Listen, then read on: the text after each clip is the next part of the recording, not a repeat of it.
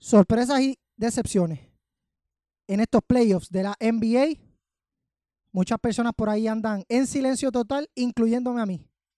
El debate comienza en 3, 2, 1. Kobe se libra. Kobe se acomoda. ¡Tres! ¡Mamba negra! ¡Triple dosis!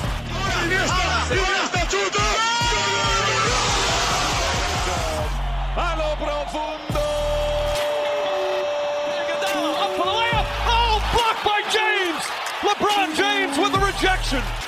Ahora comienza el programa deportivo que tú quieres escuchar. El mejor análisis donde la controversia dominará dentro y fuera de la zona. Los periodistas deportivos José Alicea, John Vega y Misael Vega debatirán para saber quién realmente bate el cobre. ¿Quién contará con la mejor alineación ofensiva?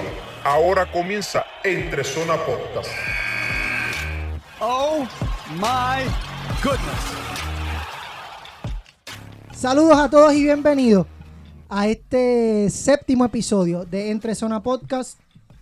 Eh, un episodio interesante. Aquí tengo a dos personas que lo que quieren es acabar conmigo. Papi, es que tú Bueno. te pones a decir unas loqueras. es que hay que. Bueno, No podemos descartar esas loqueras tuyas. bueno, vamos a ver, vamos a ver poquito a poco. Bueno, como siempre, me acompañan José Alicea y John Vega. Saludos Misael, saludos John y a todas las personas que están conectadas eh, escuchando este séptimo episodio. Caliente el tema. Eh, Demasiado. Quemando la malla a fuego lento. Hay un muchachito que le cabe... eh, Tiene que tener esa, esa frase ahí que yo digo y es un jugador de la, de la NBA, obviamente, de los hits de Miami. Del Buckets. equipo del compañero aquí de John Vega. Solamente es buckets. Pero primero vamos a hablar de, de una decepción que hubo en la pasada ronda. Ajá, pero, pero, pero. En la pasada ronda. Hay que, mira, hablar- hay que tirar ya duro, hay que tirar ya duro. Vamos, vamos a hacer un breve resumen de hasta dónde, hasta dónde hemos llegado hoy. Hey. Vamos ahí, eh, comienza, John. Cuéntame. se está llevando ahora mismo, pues lo que es las finales de las conferencias del este y del oeste. Pero en el caso del oeste, se esperaba un equipito que, que se midiera con los Mala mía que te interrumpa, Lakers. Ajá. ¿conoces a alguien? Yo conozco un primo mío que era bien fanático de Kawhi Leonard and Company. Pero desafortunadamente se tuvo que ir de la burbuja antes de lo esperado. Que era, queríamos ver ese matchup entre los Lakers y los Clippers, que by the way, en el último programa de que estuvimos discutiendo la NBA, nuestras predicciones eran eh, que los Clippers pasaban porque estaba, Y yo cre- y yo estaba la que- serie de 3 a 1. Y Yo creo que A favor de ellos. De todos los analistas, porque donde tú buscaras oye, en, los el Clippers- medio, en el medio que tú buscaras, todo el mundo daba a los Clippers por ganado. Y obviamente en las instancias que estaba. Esas 3 a 1. Bueno. No había break y aún así se fueron. El primito de John se quedó cortito. Yo creo que pues, otro año más, a ver qué pasa con la organización. Mucha gente dice que se va el Doc Rivers. No, Otros dicen que mismo uno de los jugadores por George puede irse. y por eso hay que o sea, ver que hay que ver. eh, ellos lo que por lo menos hay que ver de identificar el problema, el verdadero problema que tiene los Clippers para entonces para el próximo año tratar de volver a, a- a tratar de competir por un campeonato porque oye la temporada lo, lo damos como una temporada de fracaso. O sea un equipo que, que no solamente nosotros sino los analistas de la NBA los que siguen la NBA los fanáticos daban que los Clippers eran favoritos de llegar a la final hasta o sea, destronar a los Lakers y, y llegar a esa, a esa, a esa final y ganar. O sea, era un equipo de, de, de, de contención a un campeonato. y Quiero aquí- añadirle un ajá. dato que estabas hablando de Doc Rivers. Ajá. Es la tercera ocasión Ajá. que le sucede lo mismo que está ganando una serie 3 a 1 y pierde. Pasó en el 2003 cuando dirigía a los Magic de Orlando, eh, cuando los Pistons de Detroit los eliminaron. Y en el 2015, que ya en ese entonces estaba con los Clippers, cuando los Houston también vinieron de atrás y, y eliminaron a- a los, al equipo de Los Ángeles Clippers. Hace dos semanas, cuando hablábamos de, de este tema, aquí habíamos dicho que era obligatorio que los Ángeles Clippers pasaran, por lo menos a la final de conferencia, y tenían que estar en la final eh, de la NBA. Por el talento que había, o sea, el- el- los jugadores. Y no solo por eso, es porque tienen jugadores buenos Sí. y tienen que estar en la final. Porque esos jugadores lo que tienen ahora mismo es una opción de contrato. Un Sí. año más con opción de contrato. Sí. Y no, ¿sabes? Ellos ahora se pueden ir a la agencia libre. Este año no, el próximo. Pero lo que le queda es un año. Sí. Que entonces están en stand-by. ¿Qué va a pasar? Muchos dicen, como mencionó, como mencionó José, lo de, lo de Doc Rivers. Eh, y muchos le han echado la culpa y muchos dicen que es culpa de él, pero Yo le doy la. eh, es que tiene, hay- tiene, tiene- o sea, tiene parte la tiene culpa. parte, claramente es el entrenador y tiene que estar ahí en los, en los momentos importantes. Pero él no sale a la cancha a jugar. O sea, son los jugadores. Exactamente, totalmente de acuerdo contigo. O sea, él es parte eh, de la culpa. Eh, algunos pueden decirle, o yo mismo puedo decir que él tiene, por ejemplo, el, el 70% de la culpa. Eh, o sea, los jugadores también tienen eh, hay que darle el peso de la ley porque también ellos son los que, los que juegan. Y, teníamos a dos jugadores que, o sea, los catalogaron los mejores, o sea, uno de los mejores dúos en, la, NBA como lo es Kawhi Leonard y, Paul George. Pero no tuvieron la oportunidad ya de cerrar la serie y no pudieron. No pudieron y, y hay que también eh, caerle el peso de la ley. Eh, ahora mismo hay que ver si realmente el 70% la mayor culpa la tiene Doc Rivers, pues definitivamente pues sería cambiar de coach. Ahora mismo está Mike D'Antoni, eh, el mismo Ty Lue, que fue eh, asistente de, de, de, de- mismo Doc Rivers, que él también conoce los jugadores y muchos de los jugadores lo, lo respeta por, por, por el resumen que él tiene. O sea, un dirigente que ganó campeonatos en el 2016 con los Cleveland Cavaliers. So, yo, para mí, tiene que haber una movida en el coaching y añadir unas piezas más. No sé si a lo mejor por George lo cambien y entonces se traigan a otro jugador que pueda rellenar ese espacio. Eh, o buscar, ¿verdad? Otro jugador que esté en estos equipos que no, que no son una promesa a ganar un campeonato o que sean jugadores roles buenos y, y hagan un package con Paul George. Yo creo que Porque para mí ser- Paul George, para mí nunca ha sido uno de estos jugadores superestrella como lo han catalogado. En verdad, a mí es un jugador bueno. O y lo llevo diciendo desde que él estuvo con los Pacers. Porque tuvo también mucha oportunidad de cerrar series contra el mismo equipo de Miami que estaba Bosch, LeBron y Wade. Y nunca tuvo eh, eh, esa oportunidad de, de poder eh, ganarle a estos equipos como Miami y ahora a los Denver Nuggets que estaban arriba 3 a 1 y, seriamente o sea, hay que tirarle la culpa a, los jugadores y al coach a lo mejor votarlo. Mira, yo, yo creo que esta serie, como bien ustedes mencionaban, todo el mundo, eh, analistas del deporte, tenía 3-1, eh, prácticamente a, a un juego para cerrar esta serie. Eh, mencionabas este, a Paul George, John, y es bien interesante porque ha tenido oportunidades y en esta serie, en esta serie, y obviamente en, en esta temporada, eh, ese era el dúo, Paul George y Kawhi Ajá. Leonard. Obviamente, en ese último partido que caen eliminados 104-89, el porcentaje que estaba buscando por George era de 3. Y tú eres el complemento fuerte de Kawhi Leonard. Kawhi Leonard hizo lo más que pudo, obviamente. Eh, claro, y, y tenía la, la- la ayuda de Low Williams, un jugador que cuando entra a cancha hace buenas aportaciones y le da ese tiempo libre eh, de espacio a, a Kawhi Leonard para crear otras situaciones de juego. Pero, ¿cómo tú vas a hacer la, la- esa- ese complemento? Y el tiro de Paul George, eh, él, él anota mucho en, en los tiros de 15 pies. Ahora mismo, en ese último eh, juego donde cayeron eliminados de 11-2 en triple. Y tú dices, diantre, el porcentaje es malísimo. Entonces, lo, también tú estabas hablando de, de el paquete que debería hacer en el caso de los Clippers. Es su- yo pienso que deben de buscarse una un jugador fuerte también en la pintura. Porque Subak no pudo con, con Jokic. Jokic hizo lo que, No, lo que le lo dio que la le dio la gana gana. en, en- la pintura. Bueno, ese, e, en ese juego, 16 puntos, pero en cuestión de, de rebotes, 22 rebotes. O sea, lo dominó.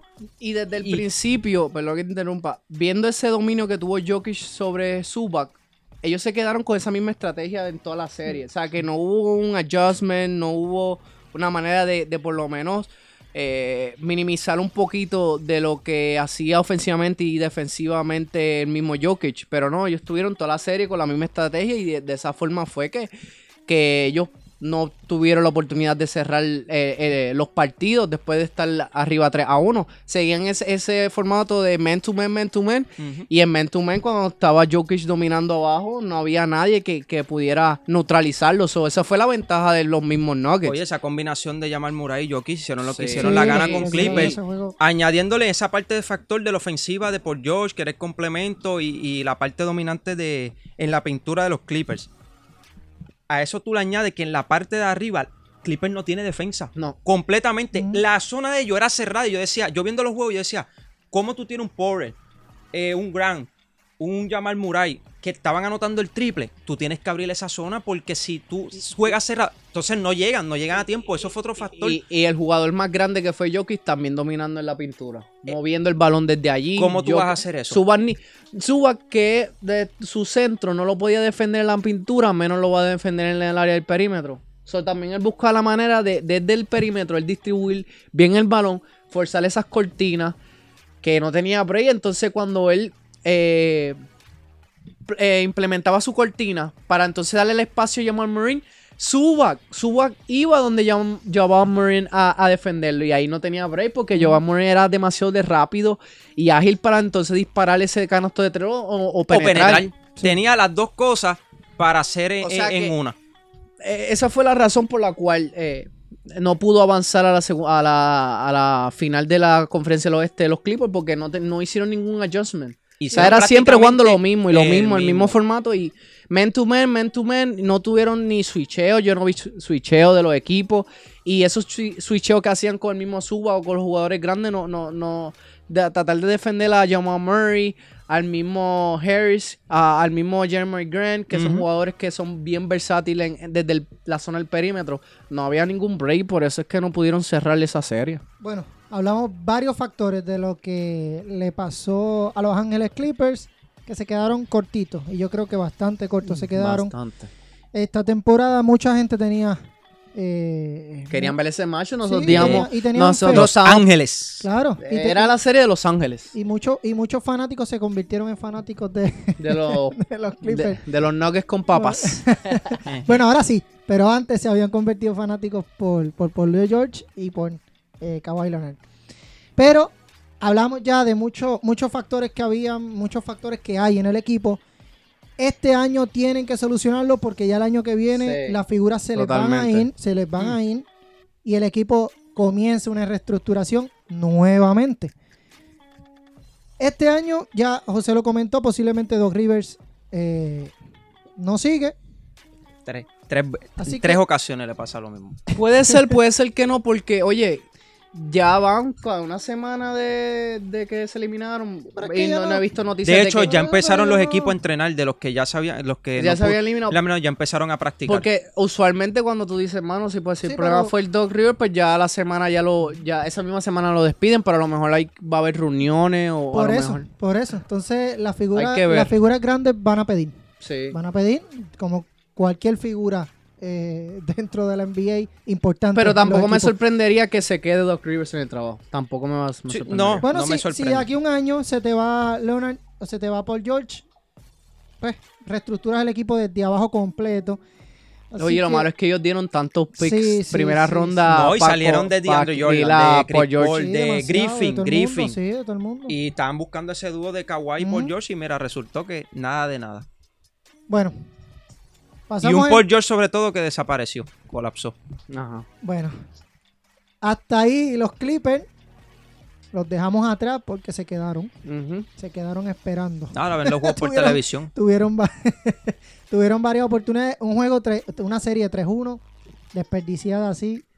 Yo Pero, no, yo no quisiera salir de, yo no quisiera salir de casa. pero ya, Bueno, ya- yo vamos- no quiero hablar de los Clippers. Ya, ya, ya los Clippers se fueron. Este ya se están vuelve- de vacaciones. Oye, se pone, ya se están en como, como estrésico. Vamos, no, ahora Están quiero, ahora quiero hablar de la vamos- serie final de la oeste. vamos para el otro lado. No, primero la Pues vamos, entonces, vamos entonces. Ya quería brincar el charco. No, no, porque ustedes querían ir al otro lado primero, porque ustedes, pero vamos a dejarlo para sí, lo último. sí, para lo último porque es lo más... Ay, ay, ey. Oye, en vez de él esperar porque sabe... Él le gusta la candela, él le gusta la Él candela. sabe que si brincamos al charco, a la conferencia del este le vamos a tirar fuerte. Pero Bueno, primero, vamos- vamos, vamos primero, o sea, Vamos estamos- entonces- ahora vamos a seguir con el- la misma ruta de- del oeste. Vamos por ahí entonces, Sí. vamos por ahí. Vamos Bueno, por ese caminito. pues ya dijimos que eh, Denver Nuggets eliminó a Los Ángeles Clippers. Se enfrenta entonces en la final, se está enfrentando en la final eh, del Los oeste Angeles contra los, Lakers. Añe- contra los A- Ángeles. Al verdadero Lakers. equipo de Los Ángeles. Eso dicen por ahí, sí. Bueno, claro. Sí, y, y yo secundo. No, yo, eso- no, yo estoy de acuerdo, sí. Ese, Eh, ese es el equipo, ese es el Así equipo. que bueno, la serie está 2 a 1. 2 a 1. Eso es así. Todo el mundo ya pone a, a LeBron en la final. Este, vamos a ver porque los Nuggets con papas están, No se pueden dormir. No, están en papas. especial. Están en especial. especial. Oye, están disparando. Oye, oye. Están Hmm, disparando no y por todos lados. Oye, y es bien interesante porque de una serie que, por ejemplo, no había no había esa esa arma de los Clippers que, que pudiera neutralizar a, a, Jokic, pero ahora entra una serie que se está marchando con, con el the- the, eh, eh, Anthony Davis. Oye, un, un, un match muy interesante. La serie pues ya, ya se está llevando a cabo y está 2 a 1 a favor de, de los Los Angeles Lakers. Pero fácilmente pudiera estar también por el otro bando eh, 2 a 1 a favor de Denver si no hubiese sido por ese canastazo que hizo en el segundo juego Anthony Mala Davis. defensa que, sí, plan- sí, que, sí. que montaron. En ese momento no hubo ese switcheo y Plumlee estaba perdido. sí. Pauli, dijo, oye, pero ¿cómo? Porque Jeremy Grant iba y estaba defendiendo a Anthony Davis, pero cuando él se fue en, e- en ese pick, que ahí fue que se, se, se encontró con Plumlee, y Jeremy Grant le gritó, mira, switchea, switchea, y viene y, y Pauli le dice, "Ay, pero ¿cómo que switchea si yo estoy con mi hombre? y era porque ellos se quedaron los dos y ahí fue que Anthony Davis se quedó solito y, Y anotó zumbó- ese clutch que les dio esa victoria, Tremendo bombazo. pero le respondió los Nuggets en el tercer juego. ¿Y de qué manera? O sea, yo, sinceramente, oye, nadie se puede estar, no se pueden dormir en este equipo, porque este equipo, aunque tú estés ganándole por 20 puntos, entrando en el cuarto quarter, ellos Mm. van a buscar la manera de, de empezar No un rally, Sí, no sí. se van a quitar. O sea, y, y se ha visto en todas las series que los mismos, eh, los mismos Denver han, han estado jugando. O sea, y por eso mismo yo digo, oye, los Lakers necesitan ese apoyo, pues, obviamente, de Anthony Davis, que, que en estos últimos juegos lo, lo ha cargado. Y de qué manera. Pero se ha visto que ya en el último quarter LeBron ha tenido una... O sea, no ha podido ser el LeBron que, que lo vemos en la, en la primera mitad. y- pero ya como en la segunda mitad, ya, ya como que le está pesando mucho eh, el juego. O sea, es, es tantas cosas que tiene que hacer LeBron James, porque LeBron James es líder en rebote, en asistencia, en puntos. O sea, y, y- y ser responsable de, de- de todas esas estadísticas más eh, controlar el pace del juego, ¿sabes? Le gasta, se gasta mucho, mucha energía y por eso necesitan no solamente la ayuda de, de- de Anthony Davis, pero también de los que los rodean, el mismo Kuzman. Kuzman terminó el último juego por 11 puntos. O sea, yo espero más de Ma- él. de- el promedio de sí. Kuzma fácil. De 18 a 20 puntos Exacto. por noche.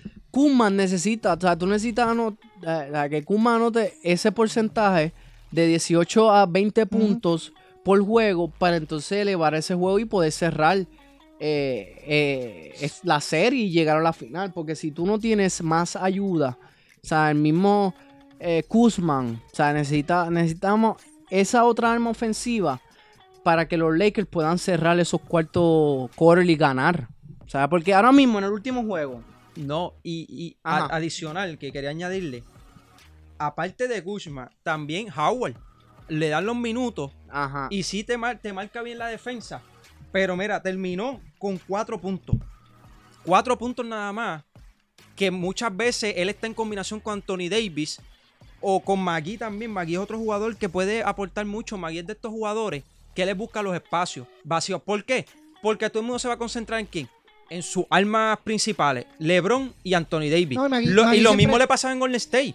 Lo mismo, todo, se enfocaba en sus tiradores y todo eso. Y Magui, ¿cuánto anotaba? Sí, 16, sí, 18 puntos. siempre. Y con Laker comenzó a hacerlo. Pero entonces cuando entra a cancha, está como perdido de cierta manera. Mira, al ese juego, si tú comienzas a hacer ese juego, vas a aportarle más a, a los Lakers y entonces vas a tener más contribución en la ofensiva. Y eso es lo que necesita Lakers, porque ahora mismo eh, también Kuchman, como estaba diciendo, un poquito más de, de la aportación.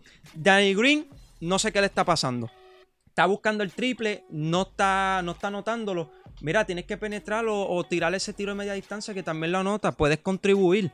Eh, en San Antonio lo hacía y era, y era efectivo. No sé, no sé qué está sucediendo ahora con los Lakers. Y es un jugador que puede ser parte de, de esa rotación ofensiva que puede ayudar a los Lakers. Si todos esos jugadores se complementan y obviamente el juego de la carrera, porque esa es la fortaleza principal de los Lakers. Ellos son el tercer equipo eh, con más eh, anotación tienen en, el lado ofensivo y en defensa también está en tercero. Así que versus el equipo de Denver, que a pesar que tú dices están eh, duodécimos en defensa, han sabido cómo parear esa, esa defensa y, obviamente en ofensiva están quinto, pero si tú te pones a ver ese marcador 114 a 106, fue el tercer quarter.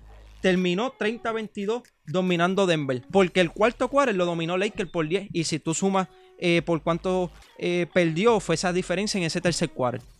Y en el juego del perímetro estuvieron malísimos el equipo de los Lakers. O sea, eh, arrojaron una, eh, 23.1% de 26 intentos, solamente anotaron 6. O sea, y comparándolo con los Denvers, que arrojaron 37.9% y de 29 intentos anotaron 11. O sea que, o sea, tiene un mejor porcentaje en la zona de 3 y hay que también, por el lado de los Clippers, de los Lakers, tratar de neutralizar esa, esa arma ofensiva que ellos están teniendo. Y habíamos hablado eso mismo. La semana, hace dos semanas habíamos hablado eso mismo.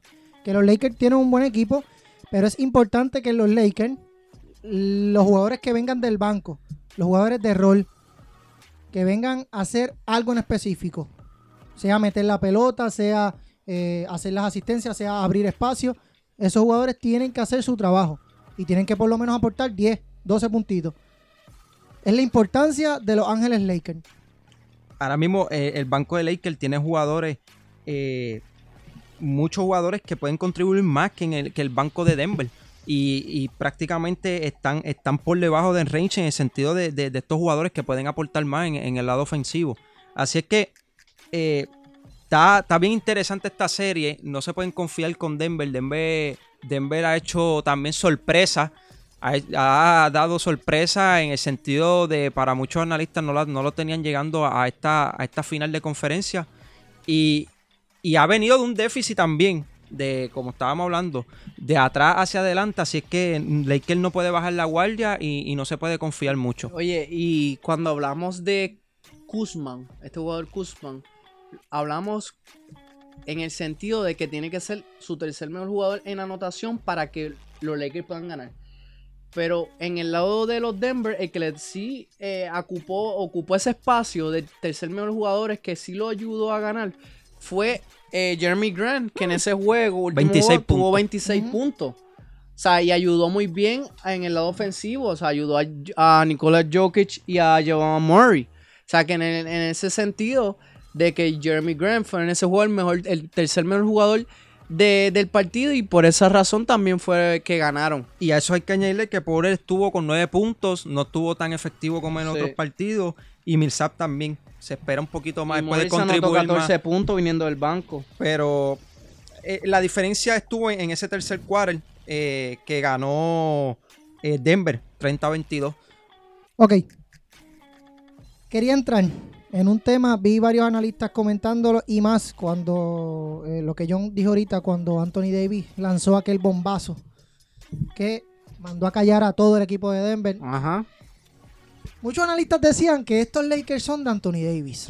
Sí, como que el mejor Yo jugador quiero- del equipo ver, es Anthony Davis. Yo quiero, yo quiero ver, a ver cómo ustedes lo ven. ¿Quién es el líder eh, de este equipo? No el mejor jugador, porque el mejor jugador, pues, obviamente. Pero ¿quién es el líder real de este equipo? Realmente LeBron James. Porque LeBron James hace más de lo que él.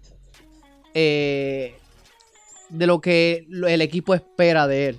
Por ejemplo, un jugador que te maneja el pace del juego. Un jugador que ofensivamente siempre están anotando sobre 25 o 26 puntos. Un jugador que te que lidera en asistencia. Un jugador que también te puede eh, dar eh, rebotes. O sea, te puede capturar rebotes. Y realmente hace demasiado. O sea, eh, gran complemento ha sido Anthony Davis que lo ha ayudado en cuestiones de lo ofensivo. Lo ofensivo y, y defensivamente, pues capturando esos, en- esos rebotes, este, buscando esos blocks que tanto se necesita. O sea, en ese aspecto eh, hay que darle el crédito a Anthony Davis. Y esa es la gran ayuda que ha tenido LeBron James. Pero en cuestión de líder de equipo, el que maneja eh, el pace y el que lidera casi todas las estadísticas es LeBron James. Y para mí ese es el, el líder y Ajá, el, y el- cuando las millas cuentan, por no decir el clutch, cuando tiene que estar ahí, casi siempre, o no, no, no, casi siempre, no siempre, que hay un déficit de 5 puntos o menos en los últimos 5 minutos, LeBron James promedia actualmente en los playoffs 0 puntitos. Pero en el lado de buscar un pace de juego o buscar o darle esa uh, segunda oportunidad o una oportunidad a sus compañeros. Siempre ha estado ahí presente y le ha, dis- ha distribuido. Oye, está bien, está mal que él no pueda responder ofensivamente en, cuando las millas cuestan, porque se ha visto en varias ocasiones. Pero en otros lados, en otras estadísticas, oye, se ha demostrado que él, en, en- en cuanto a, a- a darle mejores oportunidades a cuando las millas cuestan a Anthony Davis o a otro jugador que le dé ese clutch, él siempre ha estado presente y ha tomado la mejor decisión. Oye, esa jugada, esa jugada última cuando hizo el clutch, esa jugada estaba este, hecha para LeBron James, pero LeBron hizo un pick para liberar a Anthony Davis porque él sabía que Anthony Davis y él confiaba en él que él podía anotar ese clutch. So, el de la idea y el de, la, de esa última decisión fue el mismo eh, LeBron James. So, necesariamente. Sí, porque, oye, eh, hasta mismo Anthony Davis lo dijo en la, en la, en la, en la entrevista. O sea, esa jugada. Pero, pero tú estabas allí. Tú Chico, como si tú estabas allí. No, pero se ve, oye, que la jugada, No, obviamente sí, sí, la jugada iba para LeBron James, pero él armó ese pick para darle ese opening a Anthony Davis para que él tomara el, el, el- No, y de, el don- último y de tiro. donde Anthony Davis lanzó, él estaba caliente en ese juego. Sí. Que las probabilidades de que anotara ese canasto era 95%, 95% para no decirte, para Mira, restarle un Y 5. siempre LeBron se, se, eh, se conoce por, por elevar el nivel de, de sus compañeros. O sea, y en ese caso, puede ser que la jugada era para LeBron James, pero al él ver como el, el- el- la defensa estaba jugando eh, los Denver Nuggets, dijo, mira, mejor hago una cortina. Y en vez de yo salir de la cortina y yo buscarle el tiro, porque era el, el lado que, que, que iba del bounce, era, estaba Roshan Rondo y lo estaba guardiando eh, Jokic, eh, Nikola Jokic. En el lado de él, en la visión tenía ya Rondo a LeBron James, pero cuando LeBron James vio que tenía en mi pick no solamente a un jugador, pero a dos, que fue a Jeremy Grant y a Mason Plumley, y dejó abierto a, a Anthony Davis, mano, por eso yo digo que, que- que en cuestiones de las decisiones que él toma, el, el que hay que darle crédito a, a LeBron. No solamente las decisiones pueden ser ofensivas, también pueden ser en cuestiones de, de darle esa oportunidad a, a otros compañeros de él que a lo mejor él entiende que tienen mejor eh, oportunidad de darle el empate o, de superarlo en, en- en- el marcador. Y así fue en, esa última jugada. Sí, este, prácticamente el, eh, LeBron es un jugador dominante. Él quizás te pase otras cosas que no necesariamente tiene que tener balón. Eh, pero sí, en cuestión de, si, si lo vamos a ver en el lapso de todo el desenlace del partido, es un jugador que, que es muy dominante. O sea, ahora mismo no va a haber jugador que lo pueda detener, defender. Porque si tú no lo detienes desde arriba, va a ser bien sumamente imposible cuando él ya de esos dos pasos fuertes, eh, esos son dos canastos seguros, eh, o, le dan foul y lo mandan a tiro libre o anota. Así que muchas veces él, ha hecho eso en, en decisiones de juego que le dan el balón. En esta ocasión no, no le tocó, le tocó a Anthony Davis. Eh, pero la mayoría de las veces, muchas, en muchas ocasiones, cuando le tocan la jugada a él, que, que están perdiendo por uno o dos puntos, es hazme una cortina, dame el balón y voy a penetrar. Y obviamente pues son dos puntos seguros, ya sea el tiro libre o anotando. Y en ese aspecto, eh, mano, si él decide hacer eso, él, él domina todo el partido, él, él- no hay defensa para que, para que lo tenga, es, es muy difícil.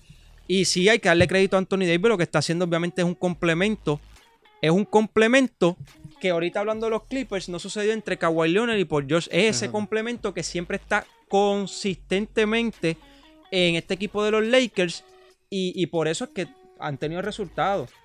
Y, y volvemos, son jugadores que han mantenido su nivel de juego y pues sabemos las cantidades de temporada que tiene y a la edad que tiene LeBron James, oye, su nivel de juego ha aumentado. Pero ¿quién es el líder? Para mí, e- el líder, si yo lo voy a contar desde el primer eh, eh, LeBron James, ¿sabe? para mí es un, líder. De hecho, en, el lado defensivo también. eh, Anthony Davis, lo que pasa es que cuando yo voy a, a mirar un líder, yo lo, yo lo analizo desde el primer quarter, lo que hace en todo el partido. Porque no lo voy a analizar en los últimos segundos. Sí, eh, o sea, yo, nadie va a dudar del juego de LeBron James. Es lo que hace desde, yo pienso desde el principio, lo analizo así. Siempre lo he analizado así. Imagínate que, como tú bien lo dices, en el último partido, solamente Anthony Davis tuvo dos rebotes total. Y LeBron James fue el que cargó en, en la derrota al mismo equipo con 30 puntos, un triple doble, 30 puntos, 10 rebotes y 11 asistencias. Ahí está. Por eso yo, lo, yo, O sea, yo cuando dio analizar. todo, él lo dio todo, o sea que él necesitaba esa ayuda de Anthony Davis para él poder ganar. Yo cuando no lo- analizar no el líder- esa ayuda y por eso, me- por eso fue que perdieron. Yo lo Porque él ha hecho tantas cosas y él no es un Terminator, o sea, él es un ser humano que, o sea, y cuando tú le cargas todo eso, como que, ah, tienes que anotar, tienes que ser el mejor jugador ofensivamente, tienes que darme defensivo, asistencia. pues esos tapones que da Tienes que darme la eh, defensa. asistencia, tienes que darme rebote. Cuando tú complementas todo eso, tú estás, le estás dando mucha carga, demasiado. Y LeBron James en el último quarter, con tanta presión que él ha tenido desde el comienzo del partido, a la última ya tú lo vas a ver cansado y ya tú no lo vas a ver agresivo como él lo fue en Sí, el primer el- quarter. Y Oye, él necesita esa ayuda de Anthony Davis ya en este último quarter. Para mí, sí, yo cuando voy a Para sacar el, líder es desde lo que ha hecho un partido y ahí estuvo los números. Eh, Pero obviamente- quiero ver lo que dice el compañero que, que, que, que Ah, plantó. ese va que planteó, a- que planteó esta, esta pregunta de que quién era el líder, eh, si es Anthony Davis o LeBron James. ¿Quién tú crees es el líder y por qué? Ajá. De los Lakers. Me toca a mí. Bueno, como les dije, esta pregunta yo mucha gente la vi por las redes sociales y yo tenía que, que traerla a la mesa porque es una pregunta que trae mucha conversación. Para mí, para mí, donde esté LeBron James, el equipo va alrededor de él. No importa quién más esté. O sea, LeBron James ha demostrado que no solo el mejor jugador en la NBA, es el que domina todos los aspectos. Es un jugador que te domina todos los aspectos. Y ahora mismo los Lakers son de LeBron James. Obviamente él tiene ese tipo de jugadores como eh, Anthony Davis, en otros equipos lo ha tenido también. En el caso de Miami, de lo que ahorita vamos para allá, pues Chris Bosh y Dwayne Wade. Ha tenido esos jugadores que le han dado sus puntos, le dan su defensa, lo ayudan, lo rodean. Pero Son complementos como- positivos. Como digo, como digo, donde esté LeBron James, LeBron James es el Y- líder y todos van a jugar alrededor de él. Oye, yo Ya no está. sé si ustedes coinciden conmigo, pero yo em, lo que lo que yo he visto de la carrera de LeBron James, que para mí LeBron James ha sido el jugador que más le ha entregado en cuestiones de, de estadística eh, en el juego. Como que el más, el más jugador, el jugador que, que lo ha dado todo. O sea, el que se ha responsabilizado de todas las estadísticas de, de, de, de resultados de- del juego, del equipo. El jugador que más ha, ha tenido que trabajar en toda su carrera. Que yo creo que yo he visto en, li- en la historia, puede ser hasta en la historia de la NBA, el jugador que más se ha sacrificado. Sí, es que vemos, Porque él- él ha tenido que hacer todo. Obviamente sí, y vemos jugadores, y no quiero, o sea, no quiero entrar en el debate de quién es mejor ni nada, pero vemos jugadores como Jordan, como Kobe No, Bryant, en- como en- otros, no. pero a ver, LeBron James desde que, desde, De- desde chamaquito, desde, Desde escuela, chamaquito desde ya escuela, tenía esa presión. desde escuela, él desde el principio ha querido mejorar en lo que él ha estado mal. Cuando no metía la pelota de tres, él mejoró ese sentido. En la defensa la mejoró. penetrando lo mejor, Oye, su cuerpo mejoró. esto yo no lo estoy diciendo en el contexto de que, ah, por, por ser el más sacrificado es, es No, el no, no, por no eso, es por eso, sino es el, el que yo he visto, el jugador que yo he visto que, que tiene un gran talento, que, que lo sabe hacer todo, y por eso es que él se ha sacrificado tanto. exacto, y hay jugadores O sea, que tienen talento y, y, llegan y lo brutal que él está y- desde chamaquito, que él Exacto. entró bien joven, no jugó en el colegial. Y desde chamaquito ha tenido que jugar de esa manera como lo es, porque está en su juego de que yo no solamente soy bueno anotando, también soy bueno en reboteando, también en asistencia, en controlar el pace del juego. So, él, lo ha, él, él ha hecho eso toda su carrera. Y lo brutal es que está en su, en su temporada número 17 y todavía sigue siendo el, el- el- un Con jugador 35 consi- años. O sea, es un jugador dominante y que está, está todavía en conversación hasta de MVP, porque él salió de finalista en eh, segundo en, en la carrera por el jugador más valioso. No, y lo- lo de la in- NBA. lo Y yo creo que, y, y- y yo creo, y perdón un momentito No. aquí, yo creo que lo subestiman un poco, porque muchas veces él ha mantenido toda su carrera los números ahí. Yo creo que lo subestiman un poco porque obviamente ya están acostumbrados al nivel de LeBron, por eso no todos los años ha quedado MVP. Pero para mí, LeBron James lo que ha hecho es una ha cosa sido ¿verdad? el más espectacular, sacrificado. Porque es que tiene el talento, se ha sacrificado, tiene Demasiado. 35 años, es una edad donde usualmente los jugadores ya Exacto, ya empiezan a... empiezas- ya- bajan. pero este tipo, a o sea, bajar el nivel él de se, ha Se ha mantenido. quedado, trabaja bien, come bien, eh, se, se- Entrena se de otro entrena lado bien. brutal. Él, de verdad, el mejor que se ha mantenido en su dentro carrera. de la NBA, dentro de la todo. NBA es el más sacrificado y es un tipo que, que Bueno, no- en la serie pasada, eh, uno de los partidos terminó el juego y se fue al gimnasio del hotel, o sea, donde se están quedando en el hotel de la burbuja en Orlando, a entrenar. Sí, y bien dedicado, Eh, bien dedicado. Así que yo creo que de aquí tres, cuatro añitos más dura LeBron en, ese, en ese, a ese estilo, porque y, y la, y, la, y la cosa es que no solo se está sacrificando todavía con 35 años, Sí. es que tiene los números Ahí. arriba, está entre los mejores. Ah, Es que en el no- último juego un triple doble. En la postemporada. Yo por eso es que digo que yo, y por eso es que traje la, la pregunta a la mesa de, de quién era el líder, porque realmente, o sea, Es obvio, decirle en eso a verdad. LeBron, o sea, decirle eso a Él tiene un buen complemento de jugadores Sí. y eh, como en caso de Anthony Davis, que en ese caso pues, anotó el canasto y pues va a tener también sus números, 20 puntos. Pero el líder desde el primer quarter, LeBron James. Bueno, ahí tocamos un poquito de, de la carrera de historia de LeBron James. de, lo que ha hecho, básicamente. de lo que ha hecho LeBron, pero teníamos que hacerlo, teníamos que hacerlo, este, era importante. Bueno, ahora bien, lo dejamos para lo último, el, el pay-per-view. vamos para el otro lado, vamos para el otro lado. La Este, conferencia del Este. la conferencia Oye, yo del quiero Este. empezar esto. Ajá. Tú Porque- te deberías convertir en moderador ahora. Mira, lo que pasa es, lo que pasa es, previo a esta serie, Ajá. estaba un equipito de Miami destronando a uno de los favoritos también Ajá. a llegar a la final. Que No, no, era. no, no, era el favorito. Bueno, era también. el favorito. Sí. Giannis y Company. Y la forma en que jugó el Milwaukee, ¿sabes? No fue un, un equipo al que estamos acostumbrados a ver. y como se Y como lo hablamos, presentó no- no en. ¿sabes? Como se presentó en la, en la temporada regular. Exacto. Un equipo elite, el mejor equipo defensivamente. Y nada de eso se vio en la serie contra, contra Miami Heat. Y ahí vino a decir el compañero Misael Vega. Con nombre y apellido. oye, dado a lo que vio, eh, que realmente él dijo, oye, no, Miami no tuvo competencia ahí. So él dijo, no tuvo competencia ahí, yo quiero me dijo que ver". estaba loco. Sí. me Sí, acuerdo. yo le dije a. José que estaba loco. No, él la- dijo, y es verdad, y es verdad, nosotros, John y yo dijimos que Milwaukee iba a pasar. José fue el único en esta mesa que dijo que Sí. iba a pasar Miami. Y yo me fui que voy en contra de mi equipo. Y la es verdad, serie. John se fue en contra y aquí le dijimos a José, bueno, yo le dije a José que estaba, Va, exacto, no le que dijimos. estaba, que, que estaba loco porque que estaba medio tostado. Oye, que diga, o sea, como él lo dijo allí tan confiado, yo dije, este tipo está loco porque es que, pero oye, la sacó, la sacó bien y nosotros la semana No, pasada, pero- la semana, dos Ajá. semanas pasadas, nosotros se lo dijimos, mira, tú la pegaste, te la tenemos que dar. Pero, pero, pero tú dijiste Ajá. que tú dijiste que tú, tú dijiste, yo quiero ver ahora Ajá. cuando se enfrenten a Boston a ver si hay que darle el mérito que se es merece es así. Miami, porque tú dijiste que en la temporada, en la serie pasada contra Milwaukee, Milwaukee no fue el equipo que nosotros estamos acostumbrados a ver. Sea, un equipo, o sea, elite, favorito Y campeonato. yo dije aquí, y yo dije aquí que, mi, que Miami Había que no ver. había, no había competido realmente contra Exacto. Milwaukee porque Milwaukee no dio lo que Eso fue lo Y que ahora- yo dije, y lo a- admito, y lo admito, y yo lo digo aquí, yo Oye, doy la cara, Oye, oye. y tú dijiste, oye, Boston tiene el Claro, talento también, claro. ¿sabes? Tiene un gran talento de, de- en su roster. También están entre los favoritos de llegar a la final. So, él dijo, pues, con el talento que tiene Boston, como están, eh, eh, como lo tienen en las estadísticas de, de como Sí, y la- de, de la favorito para la llegar. profundidad, La profundidad que tiene, pues él dijo, pues esto debe ser una buena competencia para ver si Miami hay que darle el crédito que se merece. No, no, es Y que, el- lo que- ella- usted me cambió las palabras. No, yo, no, dije, no. yo dije, hay que ver si entonces contra Boston, pues Miami se gana el respeto, entonces merece, o sea, va a competir tú a tú en una final. Ajá. Y el crédito hay que dárselo. A, a, a Miami hay que darle el crédito que ha hecho cosas que nadie se imaginaba. Pero él le, da, a él le da el crédito ahora.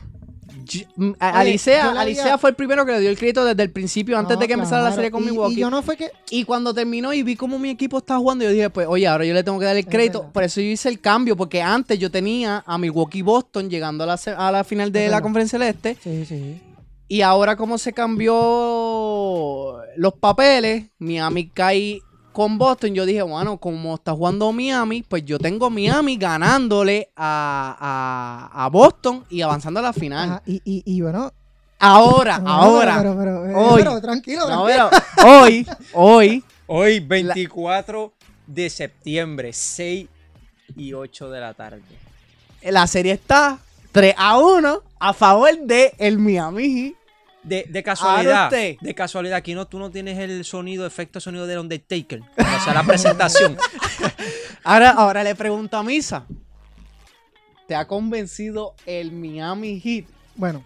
Le vamos- da el crédito vamos- ahora. vamos el, crédito que no le diste Vamos rápido por cuando salió. Ok. de la serie contra Milwaukee. Son varias cosas. ok. Ajá. Primero, primero, el crédito hay que dárselo y yo se lo doy. O sea, Ahora a Miami se lo yo da. se lo doy. No, no, no, no Ahora. ahora. Yo cuando eliminaron a Milwaukee, yo dije, oye, hay que darle crédito, pero tampoco es, escucha. No, tú no escucha. dijiste eso. No. Yo dije, hay que no darle crédito. No, no, no. Hay Papi, que darle crédito, pero. ¿Cómo tú le vas a dar el crédito a uno? A Miami diciendo, primero que te dijiste, ah, ahora voy a ver con Boston a ver si son un equipo. Pero el micrófono. Oye, espérate, de- tiempo. No, ¿Me no, toca a mí o te toca a ti? no, Déjame no, a mí no, hablar, Ahí está mal, mira, mira, ahí está mal. Yo- Lo- En a- estos, en estos de podcasts se pueden sacar los clips. Se pueden sacar los Se clips. pueden sacar, se pueden sacar. Mira, Eh, yo, yo lo sé, yo lo sé que se pueden sacar, pero hay que sacarlos de Mira. evidencia. Los de... eh, está diciendo una falacia porque él no le dio el crédito Oye, a Miami cuando pero salió con Milwaukee. Oye, pero escúchenme, escúchenme. Hasta yo tengo evidencia en WhatsApp. Tiempo, tiempo. Ok, ok. Así fueron las El cosas. micrófono todo tuyo. Así fueron las cosas. Yo, yo dije que yo le daba el crédito, pero, ahí fue el pero, pero, que no, o sea, yo no veía a Miami realmente, y eso sí, yo no veía a Miami realmente un contendiente a la final. Eso fue lo que yo dije. Oye, en cierta parte sí, le puedo quitar el crédito que lo que hicieron, está bien. Pero yo lo que dije fue que realmente contra Milwaukee, Milwaukee no demostró nada de lo que ellos están acostumbrados. Mira, es una pena que la, la audiencia nos está escuchando y no nos está viendo. Pero, pero voy a hacer aquí, voy a sacar de mi bulto Ajá. la libretita.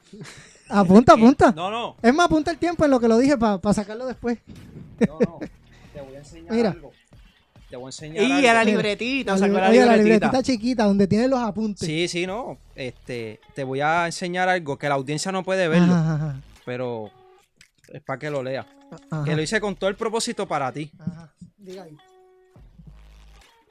Ahí dice que Déjame ver. si, si No, logras ahí yo creo que si no. logras no- entender mi letra. No, no va a entender arriba. nada. no va a entender nada. Aquí, Ay, aquí, aquí. Ajá, ajá, ajá, ajá. Ficha del. Han- Hangover, dice ahí. Yo No, creo. no, no, dime, dime qué dice ahí. Ficha del tranque, Tyler Hero. Esa es la ficha del tranque de los Miami Heat. Y tiene a Boston. Hay que darle un Pero- bucket de fried chicken a Pero Misael espérate Vega. un momentito, espérate un momentito. No, no, fue que te quise Oye. enseñar la libretita para que viera. Oye, pero yo, la- yo aquí yo dije que sí, que yo no pensaba en ese momento que Miami tenía, que sí veía un equipo bueno, pero que cuando se enfrentara contra Boston o contra Toronto, pues ahí vamos a ver realmente si Miami tenía o no. Y yo a ustedes le dije Ya yo me estoy que durmiendo. eso fue fuera, fuera, fuera, fuera del, fuera de aquí de- del, del foro, que Miami la tenía, o sea, la tiene, tiene a Boston en 3-1. Obviamente es un Boston que partidos peleados, que tiene que venir un poquito de atrás, se le, le cuesta. Y Miami le gusta estar arriba en todo momento. Yo vuelvo y digo, me parece un equipo de Miami. Bueno, le doy todo lo que se merece, le doy todo lo que me se merece y Ahora un equipo de Y- final. Ahora se está con equipo de final. Bueno, se lo ha ganado. Se lo ha ganado. Falta un juego De los dos equipos, sí, equipo de sí, final. vamos a ver. Si ahora mismo está 3-1, si no pasa lo que pasó con Denver y, y Clippers, eh, pasaría entonces Miami a la final. Y en el otro lado, pues supongamos que pasa Lakers. Ahora mismo, los dos equipos posibles a final, a mí no me gusta ninguno. Así que me iría entonces con Miami para estar con ustedes, ¿sabes? Para estar con ustedes, porque ustedes le van a Miami, pues yo no quiero estar solo, ¿no? No, pero realmente, realmente, oye, mi- Miami está jugando bien. Yo creo que la pieza, la pieza, y como lo decía José, la pieza clave de Tyler Hero es un héroe. Yo, yo, yo- entiendo yo- que hay varias piezas clave así. ¿no? Sí, pero es que ese hombre mete la pelota donde sea. No, no, sí, sí. Pero vamos ahora donde mi, a Ajá. que nos dé una intro de cómo, cómo se ha visto esta serie. ¿Sabes? ¿Qué, qué, Oh, ha sido la, la, la pieza clave, además de Tyler Hero y la estrategia de juego de Miami Heat, que le ha resultado este gran éxito de estar ahora arriba en la serie de manera dominante, que es 3 a 1 a un juego de ir a las finales de la NBA? Mira, primero, este, yo desde un principio tuve ganando a Miami en todas las series. Sí, oye, hay que dársela. Sí, sí, sí. Ese equipo, yo se lo había comentado a, a John, que desde que empezó la temporada regular ante la pandemia, yo dije, diantre, ese equipo tiene, de hecho, tuvo un momento entre los primeros tres lugares. Pero esta serie con Boston, eh, primero, Boston no es un equipo que sabe cerrar el juego No. y tiene problemas. O sea, los primeros juegos, doble dígito, 16, 18 puntos. ¿Cómo tú me vas a decir que tú dominando un equipo doble dígito eh, colapsa completamente en esa segunda unidad? ¿Y qué sucede? Ahí viene el juego fresco de los Miami Heat. Dije ahorita Tyler Hero, un muchacho viene del banco, 37 puntos eh, en, esa, en ese último partido, que de hecho, antes de seguir eh, ya mismo siguiendo el análisis, hay unos datos que hay que mencionar de ese partido, que, que él hizo unos, unos, unos datos en cuestión de récord. Y lo interesante es que además de ese lado ofensivo, la defensa de Miami 2-3. Con Jimmy Butler arriba, Crowder, sumamente dos jugadores que defienden. Y Eric Sportra sabe cuándo traer Iguadola, que es un veterano que defiende y también te anota. Pero basado en ese núcleo que hay, eh, el movimiento de balón que tiene Miami es sumamente rápido, excelente. Y por eso es que tú ves que tiene jugadores como, como Jimmy Butler que te anota. Oye, Dragic, Dragic, el veterano, de verdad. otro nivel. Yo creo que Lo- tiene como 35 años. y ¿Cómo lo se- que hace eh, la inteligencia, la inteligencia, como él juega. Como corren por la cancha esa gente. Y, y obviamente, ah, y eso descartando que ese último partido, Robinson es otro jugador anotador, no estuvo eh, muy eficiente, de tres no, no anotó, eh, prácticamente tuvo tres puntos. eh, y obviamente, pero lo, lo que está haciendo e- e- este, el banco también de, de Miami, eso es bien importante, una segunda unidad en los equipos. Y la segunda unidad de Miami mantiene el ritmo de juego de los cinco inicialistas. Y ahí entonces tú dices contra. ¿Qué pasa? Esa defensa de 2-3, ahora mismo Boston no sabe qué hacer.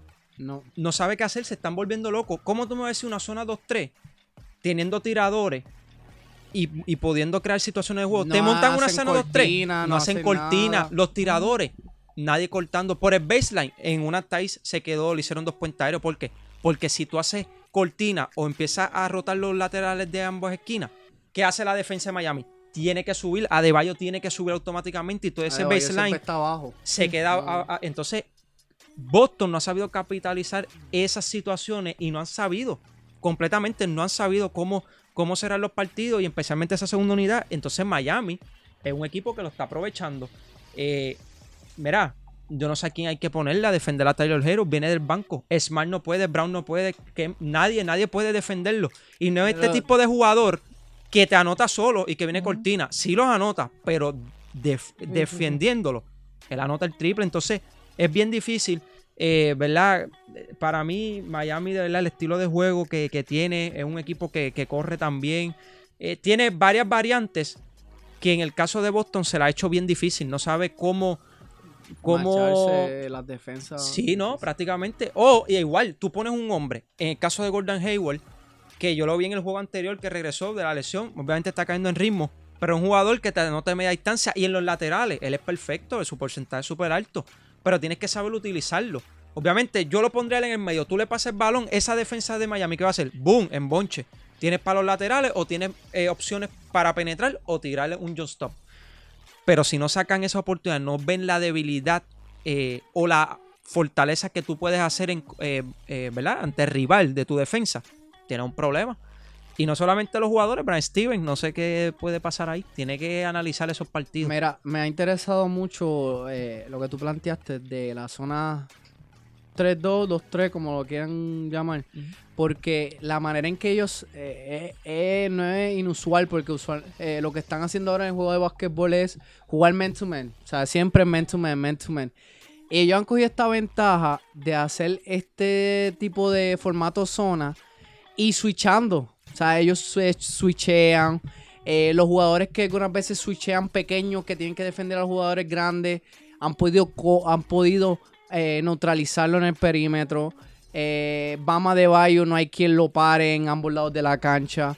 El movimiento de balón en el lado ofensivo de Miami ha sido a otro nivel. Eh, ¿sabes? Siempre se ve un equipo de Boston perdido. O sea, en los switcheos, en el movimiento del balón. Siempre dejan a Goran Dragic abierto. Al mismo Tyler Hero. Que ya, ya le están cogiendo en serio eh, Boston y lo están defendiendo bien. Pero con todo y eso está metiendo el la pelota. Es que meter- o sea, Con la todo y eso. Oye, la su, que, su la- mecánica de tiro perfecta. Papi, La tú no viste en que- un juego que él estaba, estaba eh, eh, Morris, perdón, este Smart, defendiéndole bien, bien arriba. Y él, papi, buscando la manera, driviando. Y hizo un fairway de tres y la que, metió. oye, la tranquilidad y es un chamaquito. Y la tranquilidad con la que juega, mete la pelota. Las no le que- tiene miedo a nada. las chuletitas que tira Tatum en un lado de la cancha. Viene Hero y en el otro lado las encesta. Y esa es la, oye, esa es la diferencia. Miami mete la pelota y está metiendo la pelota donde sea. Donde sea. Y Tú sabes que Boston- salen del banco y como bien José decía, mantenían el ritmo del juego. Tú sabes otra cosa que, y te, para que siga analizando, otra cosa que Boston no ha aprovechado, si tú sabes que la defensa, que es una buena defensa de Miami Heat, aprovecha el juego de la carrera. Como siete oportunidades tuvieron de convertir puntos Boston y no la aprovecharon en esa transición. Y tú tienes que evitar eso porque si te montan una defensa, va a pasar la misma, no, la rotación va a ser igual. Y eso era lo que yo dudaba. Y por eso yo estaba dudando de Miami en ese sentido. Porque yo decía, ok, Miami es un equipo rápido, que te defiende rápido, que, que aguanta los cuatro quarters defendiéndote fuerte. eh, defendiéndote fuerte, rápido, switchando, moviéndose bien. Yo decía, ok, cuando cojan un equipo como Boston que se mueve tan bien bien, posiblemente le bajen el ritmo. Pero no, se ha mantenido ahí y eso es lo que lo tienen. O sea, eso es lo que los tienen ahora mismo 3-1. Que eso nadie se lo esperaba. O sea, eh, se esperaba uno Sí. 2-1, 2-2, Sí. 3-3. O sea, que estuviera bien parejito. Pero ahora mismo Miami jugando, a ley de un juego de ir a la eh, final. jugando así llegan a la final y no tienen nada. Nada que perder. Nada. Hay otra palabra que es bien clave, siempre he dicho inspiración. Sí, este equipo está bien inspirado y un equipo inspirado es bien difícil que tú tienes que dar el máximo. Y. Tyler Hero dijo, quiero hacerlo por Jimmy. Él no ha llegado a unas finales y quiero que lleguemos por él. Ha sido un hermano mayor para mí. Así es que, o sea, la inspiración y otros factores están involucrando a este equipo los Miami Heat. Han jugado excelente con equipos que los catalogaban eliminados Sí. por completo. Y el favorito de esa división, los Bucks de Milwaukee, empezando por ahí, lo- los despachó. Y ahora con Boston, que muchos también dudaban, mira, eh, prácticamente no han sabido. Y, y eso es otra debilidad de Boston, no sabe cerrar el juego. Y Miami es un experto. Y ya, que era un, un torneo histórico, ¿no? Una burbuja en Disney. Ahora, más histórico. Si Miami llega a la final, un underdog. De la manera, el story, o sea, la historia, el storyline, como llegan a la final, es para una película. Ahora mismo, si llegan Lakers y Miami a la final, los dos equipos tienen una storyline este año espectacular. No, y hay, hay que ver, o sea, todavía la serie no, se ha sí, acabado. pero es un Y hipotético. siempre, siempre eh, eh, lo- los dos dígitos más famosos que se ha visto en esta en esta burbuja ha sido 3-1. O sea, un equipo puede. O sea, y, y Sí, sí. no podemos descartar todavía a Boston porque Boston tiene el talento y Sí, pueden puede empatar hacerlo, la serie. Pero la manera que está jugando Miami, el deseo, eh, el- la comodidad, la- la- el estilo de juego, ha sido impresionante, mano. Y, y- y cuando tú tienes a un jugador como Tyler Hero, que tiene tan solo 20 años, es su primera experiencia en la postemporada y viene del banco y te anota 37 puntos. O sea, y también tus jugadores estelares, que es Jimmy Buckets, que tiene 24 puntos. Bama de Bayo, que también ha sido una sensación, que te anota 20 puntos. Y Goran Dragic, 22 puntos. O sea, eh, son eh, como dicen, este, cuando tú vas a, a los fast food, dice, quiero un extra large de papitas fritas con nogue. Pues esto es un combo en especial que te dan un precio de una, tres papitas large con tres refrescos large y unos nuggets large. Oye, con eso, eso- eso ha sido el, el- el- el resultado de Miami, que no solamente sus jugadores estelares están dando lo suyo, también los jóvenes y los que vienen del banco Que eso es han aportado un una A+. No, y esos 37 por, eh, por ciento, iba a decir, eh, puntos de Tyler Hero es el quinto jugador desde 1971 que lo consigue, ¿verdad? Eh, viniendo del banco eh, para un jugador de 20 años o menos en la historia en postemporada, solo detrás de Magic Johnson, que tercera mejor marca para un novato contra los Celtics en playoff eh, de todos los tiempos y Will Chamberlain 50 y 42 Casi respectivamente. Y a eso hay que añadirle eh, eh, el porcentaje de los porcentajes también de que tiene Tyler Hero. De verdad que tanto. Porque es un jugador que no solamente te anota de tres. eh, en los movimientos, sus movimientos. Es algo que, que es lo que se ha hablado prácticamente de, de este jugador. Tan joven, versátil y tiene. Puede crear muchas, muchas cosas dentro de la cancha y, y eso es importante. Bueno. No sé si quieran añadir algo más. Yo que, que lo dejen ahí en Miami Heat porque en otro equipo pasaría a ser banco, quizás no tiene muchos minutos de juego, ahí se va a desarrollar bien. Y sabes qué, mira, un buen body, poquito de cuerpecito, porque así choca con cualquiera. Imagínate, je, con un buen físico, un poquito Yo, más. yo lo dejo flaquito ahí que siga lanzando pelotas. Olvídate, sí. No, Juega- no, yo no lo quiero juega- tampoco grande, ¿sabes? No, no mucho músculo. El que sino- tiene que sacar, el que tiene que rebajar, ponerse como es Zion Williamson. Bueno, Ah, no, Este- ese es otro bueno. Si no hay nada más que añadir. No, ok.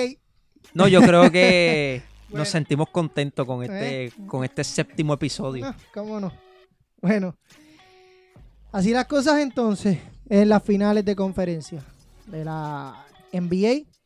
A esperas entonces de esos dos, de esos partidos que faltan para, para ver quiénes van a ser los finalistas de esta NBA eh, media rarita en burbuja. Sin ventaja de cancha local, sin nada. Eh, sin nada, a eh, jugar. ajá, ajá. Y los pu- el público en cuadritos. Bueno, entonces, Parece los juegos de, de PlayStation, Sí. NBA, 2K.